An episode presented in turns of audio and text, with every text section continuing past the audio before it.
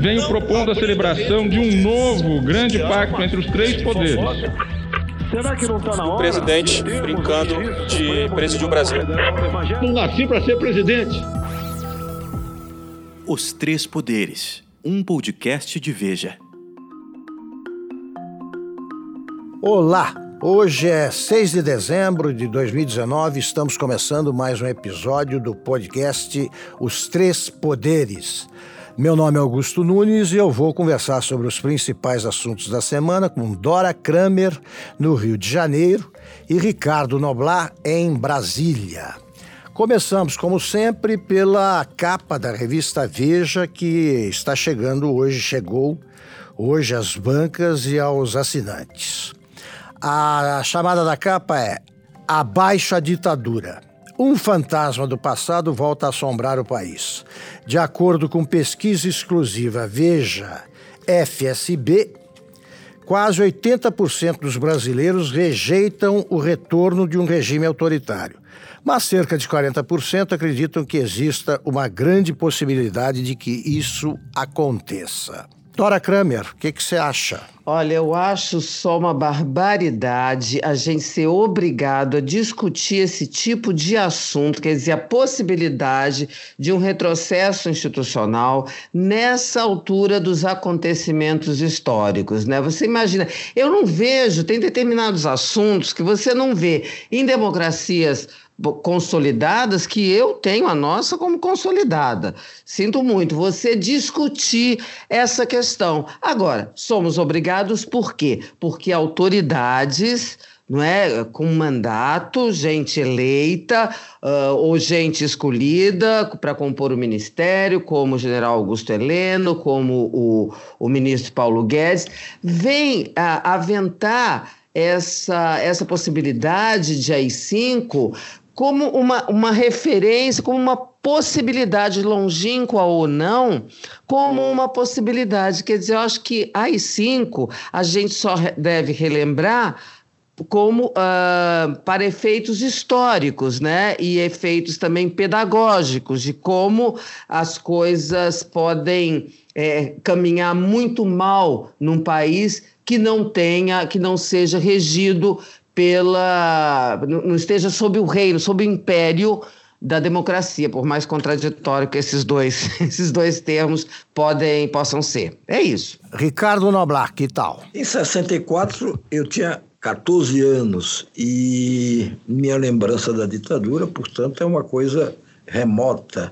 Mas lembro que naquele dia o Colégio Salesiano, onde eu estudava no Recife, suspendeu as aulas, a gente até comemorou o, o, golpe por conta disso. Opa, maravilha, então esse negócio de golpe pode ser até bom, não tem aula. E aí fomos lá para o centro do Recife, eu e um grupo de colegas, ainda de farda do Salesiano, para ver o era que estava acontecendo.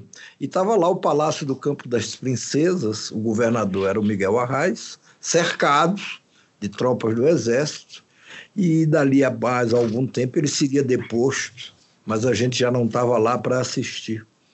Eu acho que os saudosos da ditadura, eu digo os saudosos, os nostálgicos da ditadura, em sua grande maioria, e eu acho que a própria reportagem da Veja mostra isso, são pessoas que não viveram a ditadura que não sabem o que é isso na pele, na pele, que não sabem o quanto isso faz mal, seja essa ditadura de esquerda, de direita, do que for.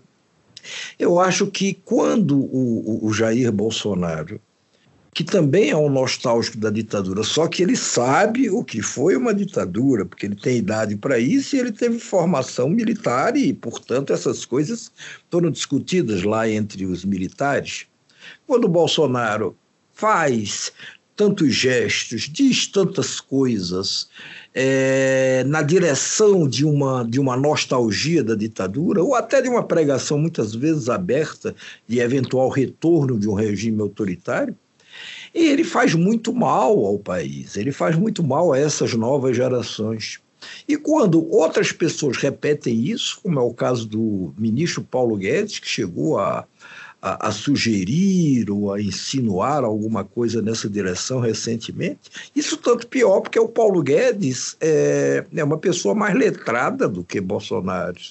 É uma pessoa que já viveu em vários lugares do mundo, é inteligente, é, mas isso não o impede de ter esse traço autoritário.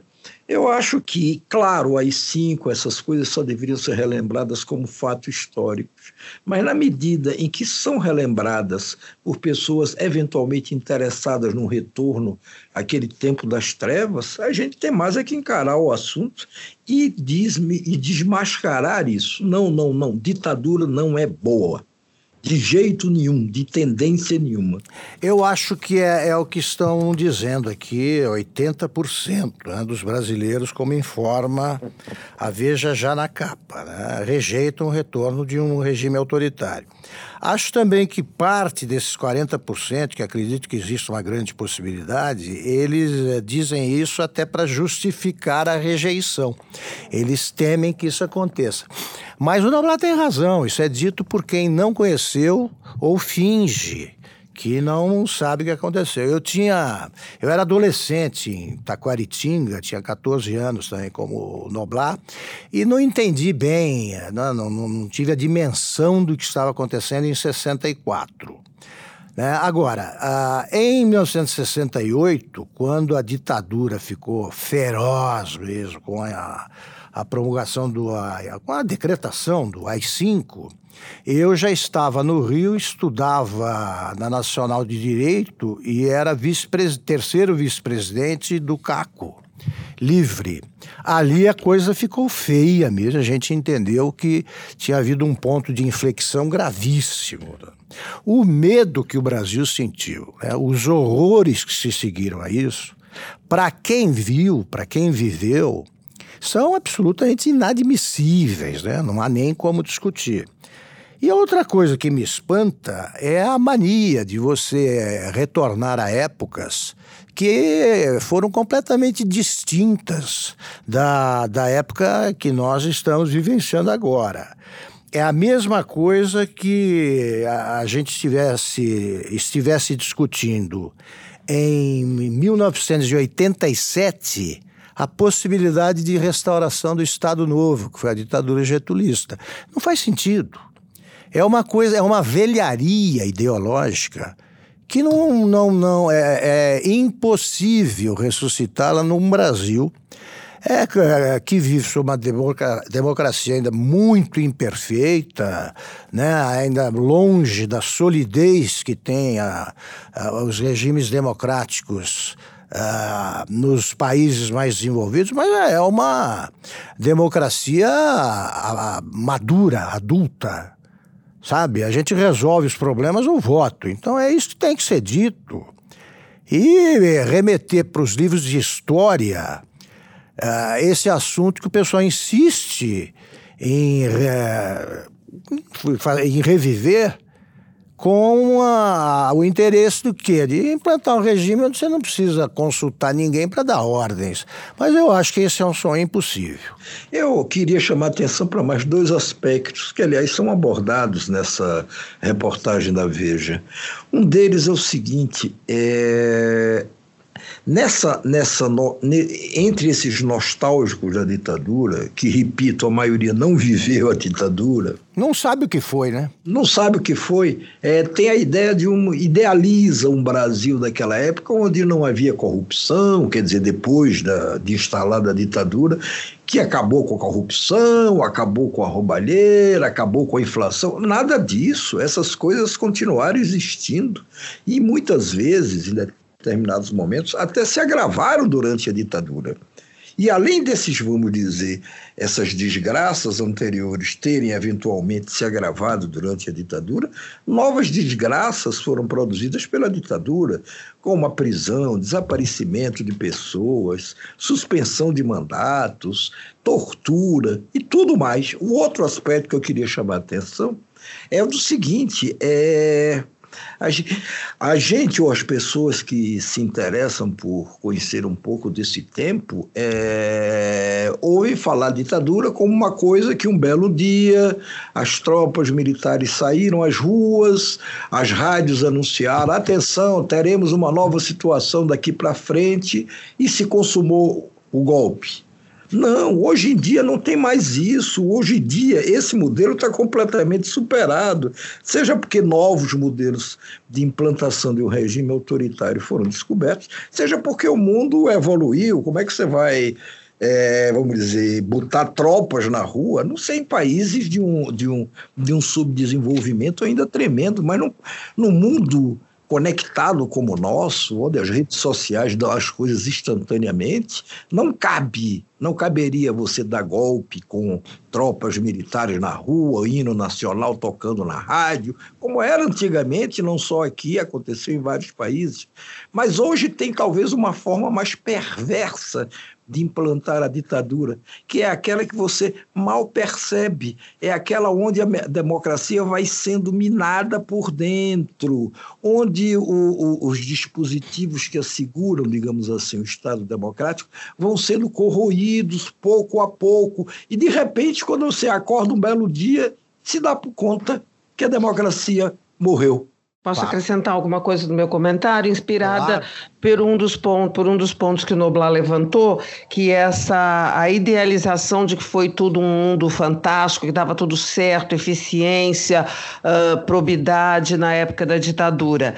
É, sim, é, é, isso aí é claro que é resultado de uma época onde havia censura. Se você não podia noticiar, Uh, só podia noticiar o que era positivo, só podia ser registrado o que era bom para, para o, o, poder, então, evidentemente, que aquilo é, parecia tudo uma maravilha, tudo um paraíso. Isso é importante porque, principalmente, essas pessoas que, a que vocês se referem, que não sabem, não viveram o que foi uma ditadura, é, às vezes acham que quando a gente defende a liberdade de imprensa, estamos fazendo uma defesa corporativista porque somos jornalistas. Não. A defesa da liberdade de expressão, aí incluindo a, a, a imprensa, é a defesa de toda a sociedade, o direito de saber das coisas como elas acontecem. E numa ditadura isso não é possível. E rapaziada, vocês não eram tão pequenos assim, eu, embora muito mais nova que vocês,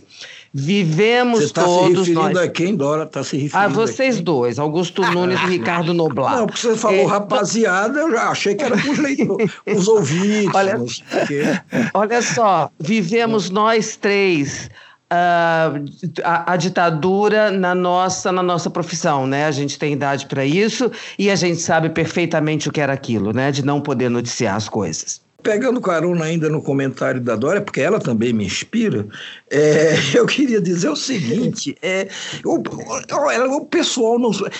Quando eu vejo nas redes sociais, eu vejo com frequência, porque vivo nelas, é, gente combatendo. Ah, não, o jornalista fica reclamando aí desse negócio só porque interessa para eles, como a Dora observou.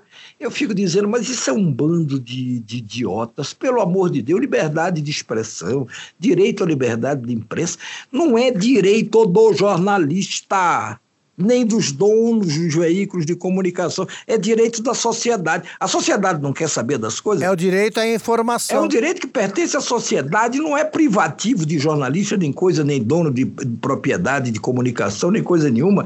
Não quer saber? Ah, não quero mais liberdade de imprensa. Ah, liberdade de imprensa faz mal. Legal! Fica sem ela. Fica sem saber que, de repente, é, o sarampo reapareceu no país e morreram não sei quantas pessoas, ou que, mais recentemente, outras doenças que eventualmente pareciam banidas se, se, se, se reapresentaram. Ou mesmo que teu vizinho da esquina cometeu um crime pavoroso e você mora ali pertinho dele e nem tomou conhecimento dessa coisa. Fica sem essas informações essenciais. Agora, só queria registrar o seguinte: é bom que a gente lembre que tem, a, tem uma ditadura muito próxima aqui de nós que deve ser contemplada, a Venezuela. É, esses arreganhos aí, eles são. É, é, eles acontecem de tempos em tempos, né? No, no governo do PT, é, o Marco Aurélio Garcia dizia que tinha democracia até demais na Venezuela. Eles sonham por. Enquanto jornais e, e emissoras de TV eram fechados pelo governo ou confiscados. É, os radicais de esquerda e os radicais de direita, se eles se, se, sentarem numa mesa, eles descobrirão que são amigos de infância em cinco minutos, são parecidíssimos. E vivem pedindo essas coisas, sonham com um regime que você não tem de prestar contas a ninguém e não vão ler críticas em jornal nenhum e não vai haver manifestação contrária. É bom saber que o que é isso, né? Quer dizer, vem de um lado e vem de outro. E os dois são igualmente perversos e devem ser rejeitados. Não tenha dúvida sobre isso. É. Quando, você, quando se diz que a democracia aqui no país ainda é uma planta muito terra, eu acho que foi o Otávio Mangabeira que disse isso, o grande tribuno baiano, baiano, né? É, é, verdade. Da independência para cá, como também registra a reportagem da Veja, mais da metade desse tempo da independência em 1822 para cá, nós passamos sob regime ditatorial ou autoritário, o que é quase a mesma mesma coisa. É Ditatorial é só um pouco pior. E isso não deveria interessar a mais ninguém. A mais ninguém. E também, olha, como última observação, precisa combinar com o Exército, né? E eu acho que as Forças Armadas hoje são muito mais profissionais, né? Sem, a, sem o apoio do Exército, não consegue. É, mas esse apoio do Exército não precisa se traduzir mais em termos de tanque na rua, brucutu, militar correndo no meio da esplanada dos ministérios, como nós já vimos isso, e vimos até 85 pelo menos. É, não precisa mais disso. É, o consentimento deles, e não só deles, de outros setores da sociedade, será capaz de dar força ou impulso a essa tentativa de enfraquecimento da democracia por dentro. Essa é que é a pior das fórmulas, porque ela nos surpreende. A gente não se dá conta do, do, vamos dizer, da ditadura estabelecida, a não ser depois que ela se estabelece. Bom, tudo somado, ditadura não. Esse é o resumo das nossa, do nosso debate aqui. É, vamos para o segundo assunto, que foi é, essa explosão de violência aí que resultou na morte de nove jovens aí na favela, né, de Paraisópolis. O pessoal fala comunidade, bairro, região. O Augusto, só é, é, é, talvez porque eu tenha chegado atrasado, perdi essa, esse, esse acordão.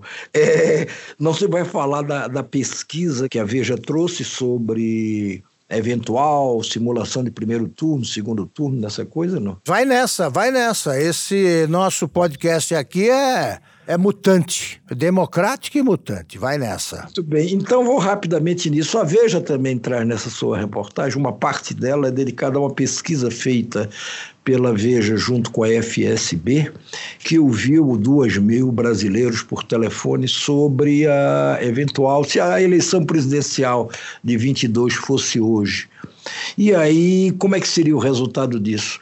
Essa, essa parte aí me chamou a atenção para algumas coisas. Uma, ainda a força muito grande do Lula, que, embora nas simulações perca para o, o Bolsonaro, perde por pouco numa simulação de segundo turno e perde por mais para o Sérgio Moro. Aliás, essa pesquisa mostra também como o Sérgio Moro, nessas simulações feitas de eleição, de, de quem votaria, ele se mostra até mais forte, mais forte do que o Bolsonaro. Numa, quando, quando há uma simulação, os dois disputando o segundo turno, Bolsonaro e Sérgio Moro, os dois aparecem empatados.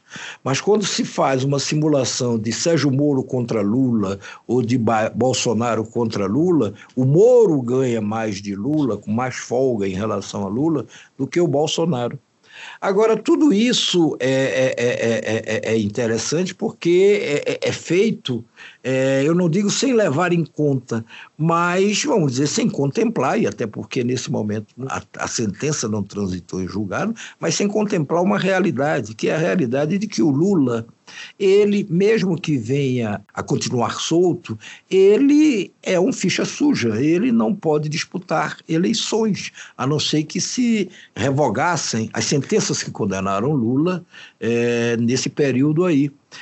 E aí, quando você vê, e a própria pesquisa mostra isso, o PT fica praticamente sem, sem candidato, porque não só o Fernando Haddad tem uma rejeição brutal, rejeição mais alta de todos esses nomes citados nessas simulações, como também porque a oposição não tem um outro nome. O Ciro aparece numa situação muito, muito inferior, muito lá para trás. Eu acho que ainda é muito cedo, né? Porque vai depender muito também da, do, do panorama econômico, né? É se, é, se esses sinais de recuperação vão prosperar. Né? Ainda é um pouco cedo, mas Perfeito. Dora quer comentar alguma coisa? Noblar fez referência à realidade, eu acho que isso muda tudo, né? Claro que eu compreendo como o debate eleitoral continuou em pauta desde a eleição, não saiu da pauta, então que se façam pesquisas e tal. Mas eu vejo essas pesquisas nesse momento mais como um indicador de conhecimento por parte do público, porque esse negócio de se a eleição fosse hoje, isso cai por terra pelo simples motivo de que a eleição não é hoje. E daqui até lá tem muita coisa para gente para acontecer. E eu não lembro de quem é a frase, mas eu gosto muito dela. Com C se coloca Paris dentro de uma garrafa. Perfeito. Bom, vou retomar o que eu estava dizendo para que discutamos a, a, tragédia, né? a chacina, o massacre ocorrido em Paraisópolis. Nove jovens morreram, havia uma perseguição policial a um, um grupo de criminosos, é, um baile, estava em andamento um baile com 5 mil pessoas. É, eu estou procurando dar uma, uma descrição bem genérica é, para que a gente depois detalhe. E essa ação policial uh, provocou uma correria, aquele estouro da manada, foram a pisote, morreram pisoteadas, né, essas pessoas aí, em uma viela muito estreita, né, não dá passagem a nenhum tipo de saída em situações de emergência. Ah, no começo, o governador ah, João Dória defendeu a ação policial, depois confrontado com cenas chocantes de violência, né? Num, em algumas delas, um policial espancava com uma barra os que passavam, escolhidos aleatoriamente, né? um negócio muito doido. Foi punido esse policial, segundo o governador, e o governador é, mudou a sua posição inicial, dizendo que precisa ser reexaminado o protocolo né, policial, é, as regras seguidas pela polícia e reconheceu que houve um erro muito grave, ocorreram erros muito graves, e é, foi essa também a crítica feita, em resumo, pelo ministro Sérgio Moro. Então eu queria ouvir da Dora Kramer a opinião da Dora e do Noblar. Dora. Olha, é, bom, não resta a menor dúvida de que aquilo foi um massacre, né? Até uns dois dias atrás, quer dizer, um pouco antes de se ver todos esses vídeos, ainda a gente ainda podia falar que ah, é preciso investigação, não. Agora já está muito claro que aquilo ali foi um massacre, né? Então, e, e, essa discussão, quer dizer, isso está posto, aquilo foi um, uma chacina. Agora, um outro aspecto que me chama a atenção que é que diz respeito também a esse tipo de ao que aconteceu ali é como é que uma festa daquela que reúne a quantidade de gente que reúne pode acontecer há quase 10 anos, há 9 anos, né? Parece que acontece aquelas festas, sem que haja nenhum tipo de organização, de precaução. É como se fosse assim, alguém falou essa semana em boate kiss a céu aberto. Não é? Então, é, é uma, é uma ausência do Estado, porque evidentemente que aquelas pessoas é uma forma de diversão. Agora, é, é uma forma também, é algo como a gente viu, é, é que acontece sob completo abandono de qualquer normatização. O que me surpreende é que uma tragédia não tenha havido ali antes, até tragédias de outras naturezas provocadas não por, por ação de violência da polícia, mas por uma completa uh, ausência de condições de, de estrutura, né, de infra para abrigar uma, um acontecimento daquele que reúne essa quantidade de gente e que tem outros elementos aí, sem que isso sirva para pré-julgamento, mas é constatação de drogas, de gente envolvida com tráfico, enfim, é uma, é uma, é uma situação completamente anômala. Perfeito. Noblar. Oh, a gente fala de droga e de tudo, é verdade. Tem droga no pancadão. Agora me diz uma coisa, não tem droga no Lola Palusa? Eu não sei se o nome é bem esse. Não tem droga em shows que você muitas vezes vê em estádios no Morumbi? Nós estamos falando de traficantes, né? Não, não, não, não. Traficantes, se a droga chega lá é porque é um traficante pôs na mão de alguém, vendeu essa droga, se vendeu dentro do estádio, fora do estádio, é, nesses lugares, do Rock in Rio, onde seja, se consome droga em todas essas festas, não só nas festas dos não só nos pancadões, mas em todas essas outras festas. Mas por que, que a gente nunca viu, eventualmente, a polícia intervir para valer e, infelizmente, chegar ao ponto de provocar uma, uma tragédia como essa de Paraisópolis? Por que não? Porque se dá tratamentos diferentes. Na verdade, o que aconteceu em Paraisópolis não foi nenhuma investida policial, vamos dizer, contra, eventualmente, a droga que estava sendo consumida num pancadão. Não foi realmente, como disse o Augusto, é uma falha gravíssima da polícia de se meter atrás de duas, dois meliantes, dois ou três meliantes que se infiltraram no meio de 5 mil pessoas para escapar da perseguição da polícia.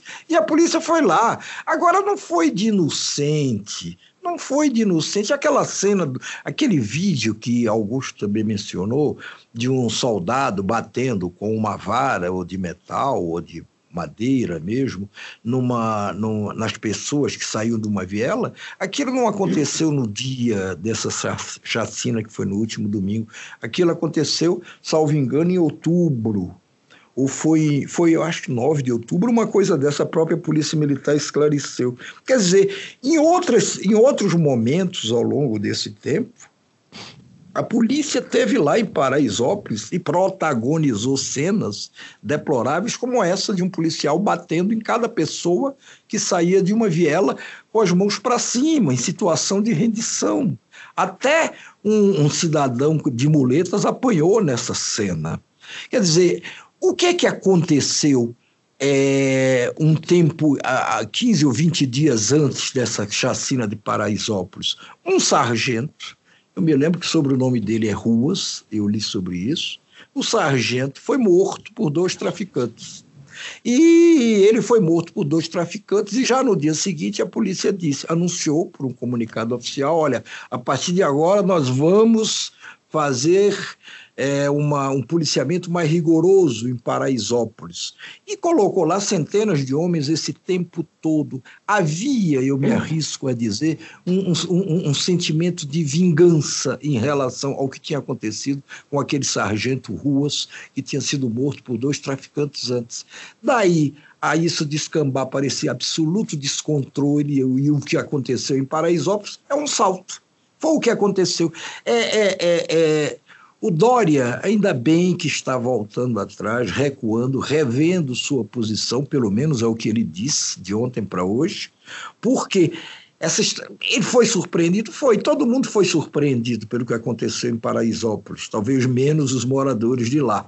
Agora, é, Naquele mesmo dia que aconteceu isso, no domingo, no início da madrugada, já de noite, as televisões, as redes sociais mostravam os vídeos com cenas dessa, dessa multidão encurralada em vielas e, e, e a polícia jogando bomba contra elas. Então dava para o Dória ter sentido ali, opa, peraí, isso não é isso não é respeito aos protocolos civilizados, não é respeito. Ele tentou se manter na sua, na sua firme posição de chancelar a polícia militar. Não deu, foi obrigado a recuar. Eu vou fazer só algumas ressalvas. A, a polícia militar é, que comete esses erros, gravíssimos e tal, ela tem feito um trabalho, no, de modo geral, em São Paulo, muito eficaz no combate à criminalidade. Né? Você tem a redução dos índices que medem todo tipo de crime. E isso está acontecendo, claro. Isso aí não justifica nenhum massacre, nenhum ataque desse tipo. Agora, as ressalvas que eu queria fazer. É, você pode fazer um policiamento firme é, sem descambar para essas cenas que já mencionamos. Qual é o pecado original? Esses bailes nesse local estavam proibidos pela prefeitura. Então, o pecado original é esse. A prefeitura, já que proibiu, deveria, enquanto providencia locais para esse pessoal se divertir, todos têm que ter a oportunidade de um baile, pelo menos em tranquilidade. É, naquela, naquele local, pela geografia do local, pelo desenho do local, aquilo é um perigo. Um incêndio poderia provocar um, uma, morta, uma taxa de mortalidade ali muito grave. É, se proibiu, por que, que não pediu que a polícia não deixasse o baile acontecer? Ponto um. Segundo, a gente também tem de levar em conta a presença dos bandidos declarados, né, Noblar? Os caras correram em direção ao baile também. De novo, nada justifica.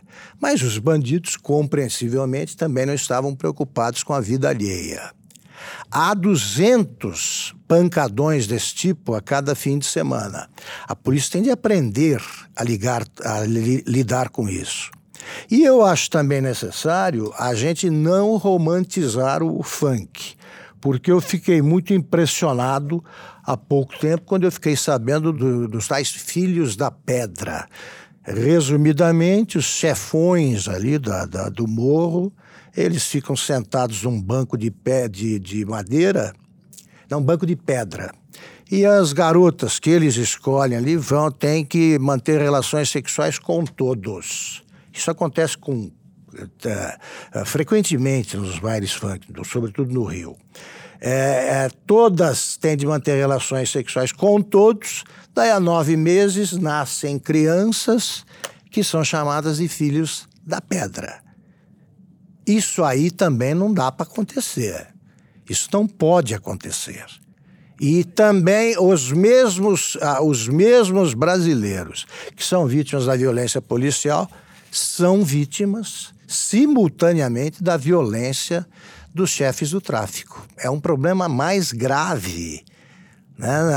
É, é um problema tão grave que não se resolve, embora isso seja necessário, não se resolve com a contenção de abusos policiais. É muito dramático. O que está em discussão, ou deveria estar tá em discussão, é o seguinte: o que é que aconteceu ali? Ah, perfeito. Não perfeito. se justifica a polícia invadir um lugar com 5 mil pessoas atrás de dois traficantes que escaparam do cerco e que foram lá se misturar claro. com as pessoas que estavam dançando. Não, não, não se justifica, ponto.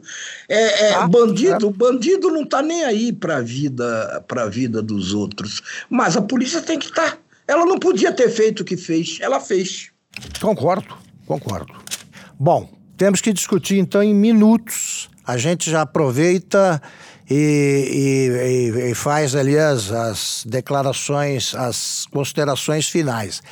Temos de falar do fundão aprovado é, na Câmara, né? que fez subir de 2 é, é, bilhões para 3 bilhões e 800 milhões o fundo eleitoral.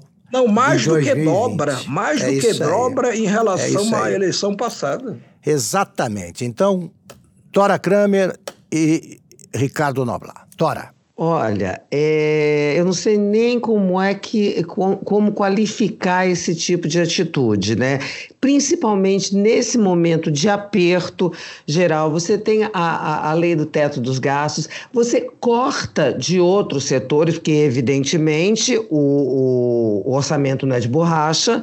Se para botar num lugar tem que tirar de outro para aumentar. 2 bi era o que propunha o governo, né? Foi o que, o, o, o que propunha o governo, aumentando em, parece, 200 Ué, bilhões não, não, em, rela não, em, relação ao ano é, passado, não? Não, não. É, o, o governo propôs 2 é, dois bilhões, dois bilhões e meio é, o que já representava um aumento, um aumento de 48% sobre o que se gastou no ano passado.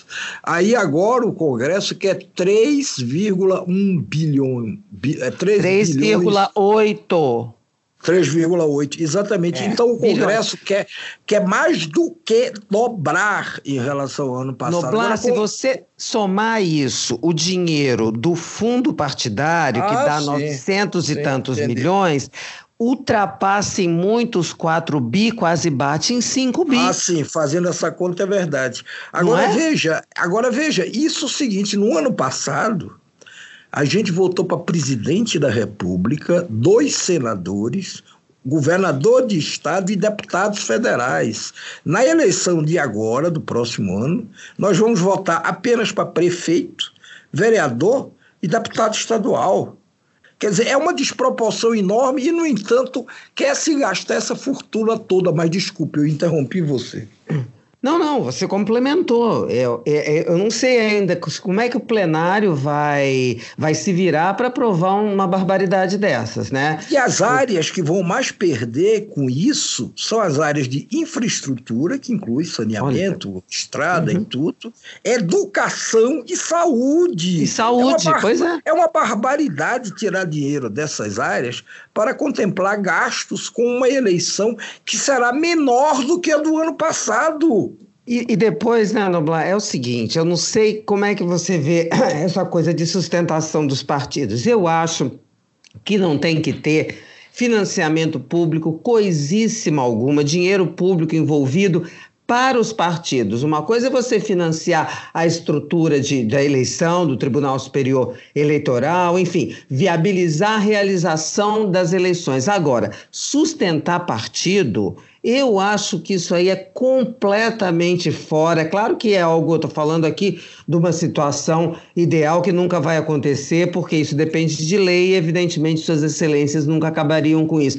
Mas cada partido deveria se virar para arrumar dinheiro, vende camiseta, faz, sei lá, lavar carro, né? Sei lá, faz qualquer coisa, se virar para uh, eh, viabilizar a própria sustentação.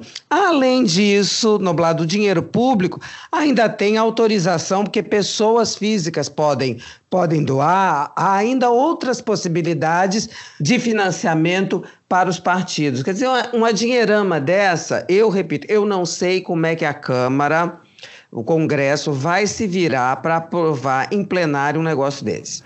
Bom, nosso tempo está chegando ao fim. Eu só queria acrescentar o seguinte: como lembrou foi o Noblacho. As eleições municipais são muito baratas e as eleições realizadas em, nas cidades, nos municípios que, que compõem a imensa maioria aí dos municípios brasileiros, que tem entre 10 e 20 mil habitantes, 10 e 30 mil, você faz a, a eleição, você faz a sua campanha com muito pouco dinheiro. Isso eu, isso eu sei como é que é, porque meu pai foi político, meu irmão foi político, eu sei como é que são essas campanhas né, na cidade onde eu nasci, você não precisa gastar nada. Mas o eleitorado está nem aí para o partido a que pertence o, o candidato. Isso é coisa de cidade grande e capital. Né? Eu nem sei a, a que partido pertence o prefeito da minha cidade porque você vota no nome dele, ponto. Então, tudo isso é malandragem de partido e coisa de cafajeste, atitude cafajeste da Câmara. Augusto, e me diz, para que que serve vereador? Exatamente. Para que precisa ter vereador? Em inúmeros países do mundo, onde inclusive existem, porque não são em todos que existe a figura do vereador, mas em muitos deles onde existe, o vereador nem recebe salário. Funciona como uma espécie de conselheiro do prefeito, mas conselheiro. Aqui não. Aqui é o começo, muitas vezes, de uma Ganha muito bem. política. São empregos ótimos, que é isso. Bom, eu preciso encerrar. Infelizmente, a discussão foi especialmente. Discussão não, o nosso debate foi especialmente movimentado. Dora Kramer, um beijo, um abraço, Ricardo Noblar. Estamos encerrando aqui o nosso o episódio do, de 6 de dezembro do podcast Os Três Poderes. Até a semana que vem.